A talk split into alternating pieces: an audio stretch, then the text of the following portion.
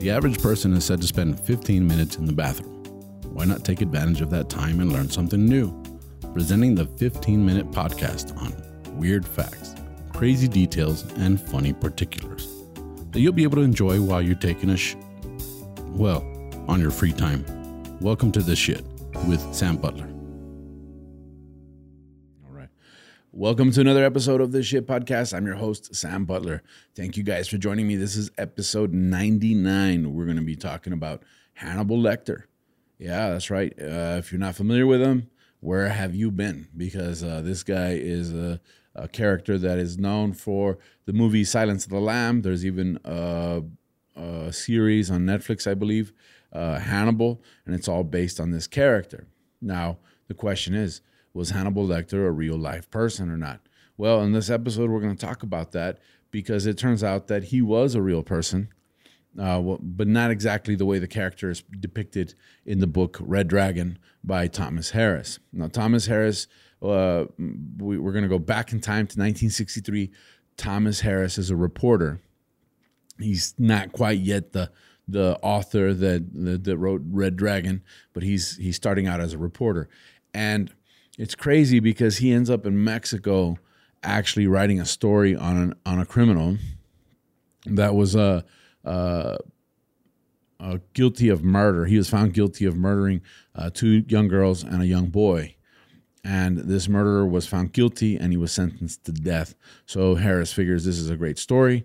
I'm going to go to Monterrey, Mexico, and I'm going to interview this guy, interview the people around him, and try and figure out what's going on. So he gets to uh, the prison in Mexico and um, he starts to talk to uh, everybody around him. And one of the people that he talks to is the guy's doctor. Now, uh, he, he's described as a, a, a very elegant gentleman, uh, red hair, uh, obviously Mexican because um, they're in Mexico. And he, starts talking to this guy. The doctor at first is a little put off. He feels like he doesn't really want to discuss anything with him. But then as he starts to get more invested in the story, he starts to uh, kind of turn the tables on Harris. Harris goes in as an interviewer and ends up interviewed. The guy starts asking Harris questions, which uh, lead, and they're kind of like set up like riddles, so that Harris ends up having to come to conclusions on what happened. And one of the examples that that was talked about, and that, by the way, the prisoner that he went to to look for, his name was Dykes Askew Simmons. And um, Harris described him as having a bad Z-plasty uh, because he had a cleft palate and the surgery went bad. So this guy was not a very nice looking guy.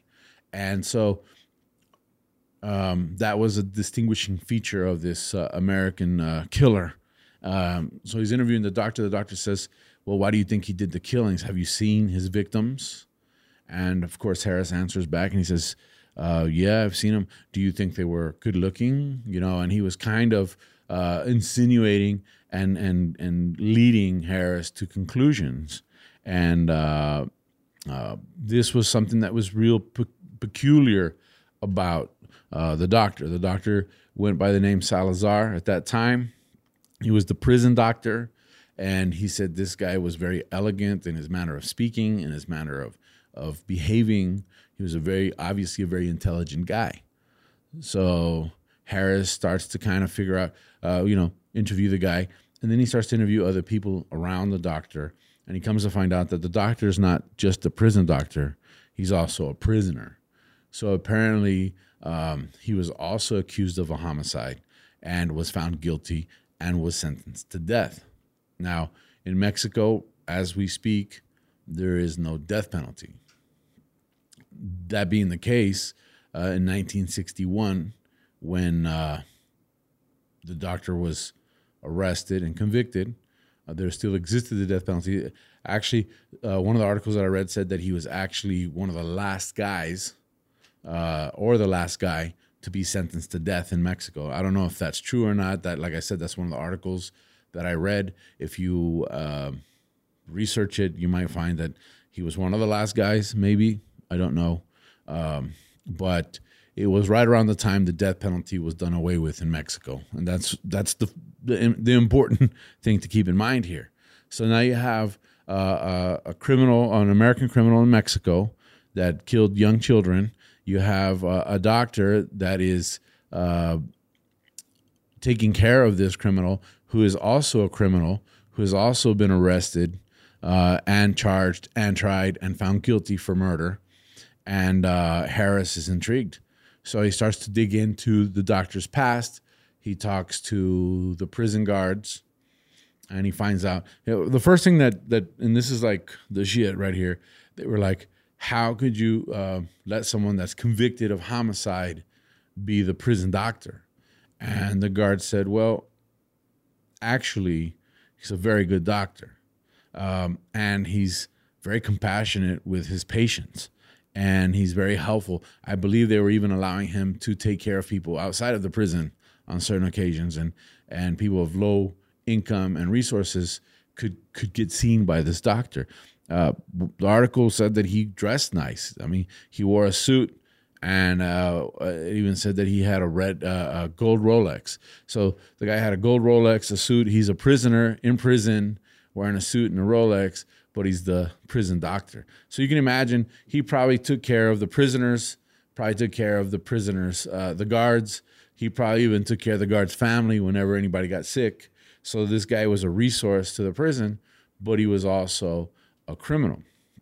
Now, the thing about him that that's that that kind of stuck out with Harris was that first of all, he finds out the guy's name isn't even Salazar, uh, the guy's actual name is, uh, uh, and I keep I keep wanting to say uh, Antonio, but it's not. It's Alfredo Bali Trevino. And so, October eighth, nineteen fifty nine, he commits a, a crime that was so so horrific that it shakes the city of Monterrey to its core. This is something that is unheard of. Unfortunately, now in Mexico, it takes a lot to shake shake it to its core. But this, we're talking about 1959. What happens? Apparently, um, Alfredo Bali Trevino um, had a lover, uh, a same-sex lover. He was he was a, uh, a homosexual, but he was in the closet. So he didn't want anybody to know he was in the closet. One of the rumors of why the the the whole argument ensued with his lover was because one, his uh, lover shows up to confront him while he's taking care of another patient, and this first of all irks him. After the patient leaves, they they continue to argue, and he decides, hey, uh, I'm not going to argue about this. But the argument was over the fact that he was actually going to start dating a woman uh, with the goal to marry her to kind of cover this up you know? And of course in today's society it's it's not as big a deal as it was in 1959 but he doesn't want people to know. So he's going to get marry a woman to cover it up. This turns into a, a argument. He decides that you know what? I'm not going to deal with this. So what does he do? He injects the guy with uh, sodium and I, I, have it here. Uh, let me see. Uh, sodium pentothal yeah, as a means of incapac- uh, incapacitating him. yeah, I was I was getting tongue twisted on that, incapacitating him. Because uh, uh and, I, and we're, I was talking to Hector here in the studio, and Hector's got sports medicine degree, and he says, yeah, that's uh, an anesthesia. So he he pretty much injected the guy with an anesthesia, slit the guy's throat, and let him bleed out. After he bled completely out, he starts to uh, cut the guy up into a bunch of little pieces, and uh, he he cuts him up and puts him in a cardboard box, drives him out into the desert, digs a hole, and buries him. I guess the guy went missing. An investigation started. People were looking for him, and they come they come to the conclusion that uh, he must have been involved. They start doing the investigation, and they find uh, where he buried the body, pretty much. Gets arrested, gets convicted. Now, one of the things that blows Harris's mind is that he interviews the homicide detective at the time. Uh, the guy's name is Eusebio Lara, and he's asking him, and he says, "Hey, um, this was pretty pretty heinous crime, cutting someone into a bunch of little pieces, and he cut them into pieces that were so small he fit them into a cardboard box." Uh, he said, "When we when we trapped uh, Trevino, we uh, interviewed him and we were shocked at uh, how honest he was about what he did. And he almost had a sense of pride on how he did it. He was bragging about how he was able to cut him so meticulously. He was able to put him into a cardboard box. He was able to fit him 100% into a cardboard box, and he was able to put that box in the ground. And um, he bragged about the fact that he didn't even have to cut any bone to make this happen. So this was something that um, was pretty astonishing. First of all, as a feat, but it was it was uh, pretty uh, disgusting and and um, uh, scary for for the homicide people because they're like, what kind of a crazy guy are we dealing with here? So he gets convicted, ends up in prison, and uh, is sentenced to death. But then he's also the prison doctor, which is the the big irony here. That's the shit about this is that this guy was still entrusted with medications and uh, you know surgical tools, and uh, they were able to find other murders that that had the same mo. Uh, they just couldn't prove that it was him. And of course, I don't know if they thought about asking him. He probably would have said, "Yeah, it was me. Um, what I got to lose? I'm going to die, right?" But but uh, they couldn't prove it, so the guy was allowed to to work. He was a, a very proud, uh, elegant man, and this is obviously how this character that Anthony Hopkins portrays in Silence of the Lambs is portrayed as as a monster but very eloquent, very smart, very intelligent. This was the guy that this was based on. Uh, it reminds me of when like Clarice goes in and questions uh, Hannibal Lecter, and he doesn't directly answer questions, but he asks questions that let lead you to the answer or lead you to question certain things, which then eventually solve the case. Well, that was kind of the way this guy uh, manipulated Harris, and and therefore he connects the dots and says, "This is this is a character for for future. You know, um, now what happened to Trevino? Trevino's in prison. They commute his sentence. It says uh, uh, 20 years, and he ends up actually being released in 1980.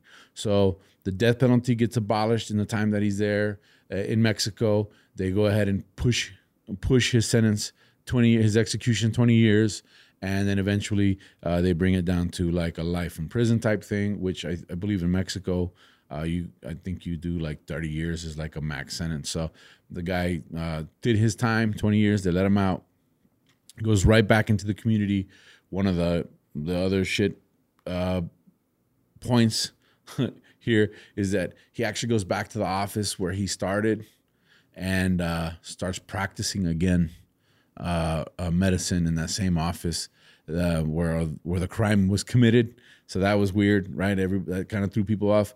But they say that uh, people were really happy that he was back because he was helping the poor again. He was helping elderly people. He was accepting donations. He was doing a lot of medicine for free to help people. They said he really didn't have a problem with poor people. He really didn't have a problem with the prisoners. He didn't have a problem with with helping those. He kind of had a problem with people who were uh, of high society, uh, uh, and and and, and uh, I don't know how they came to that conclusion other than the fact that his lover was a medical student, so maybe he was from a from a wealthy family, and so on and so forth. But the whole point of this episode is that Hannibal Lecter, uh, the character that we know on these TV shows and these series, was based on this guy. Now, the Royal Flush, uh, who'd have thought that the Hannibal Lecter that we know in Hollywood was based on an actual guy from Mexico? that's pretty that's pretty crazy. And the second thing is the guy never died in prison. The guy actually uh, survived, remarries after prison, goes back to his practice, and um, agrees to do an interview. Uh, in 2008, he does an interview. When being questioned about uh, the details of his murders, he says, "I don't want to go back there. I don't want to revisit my ghosts.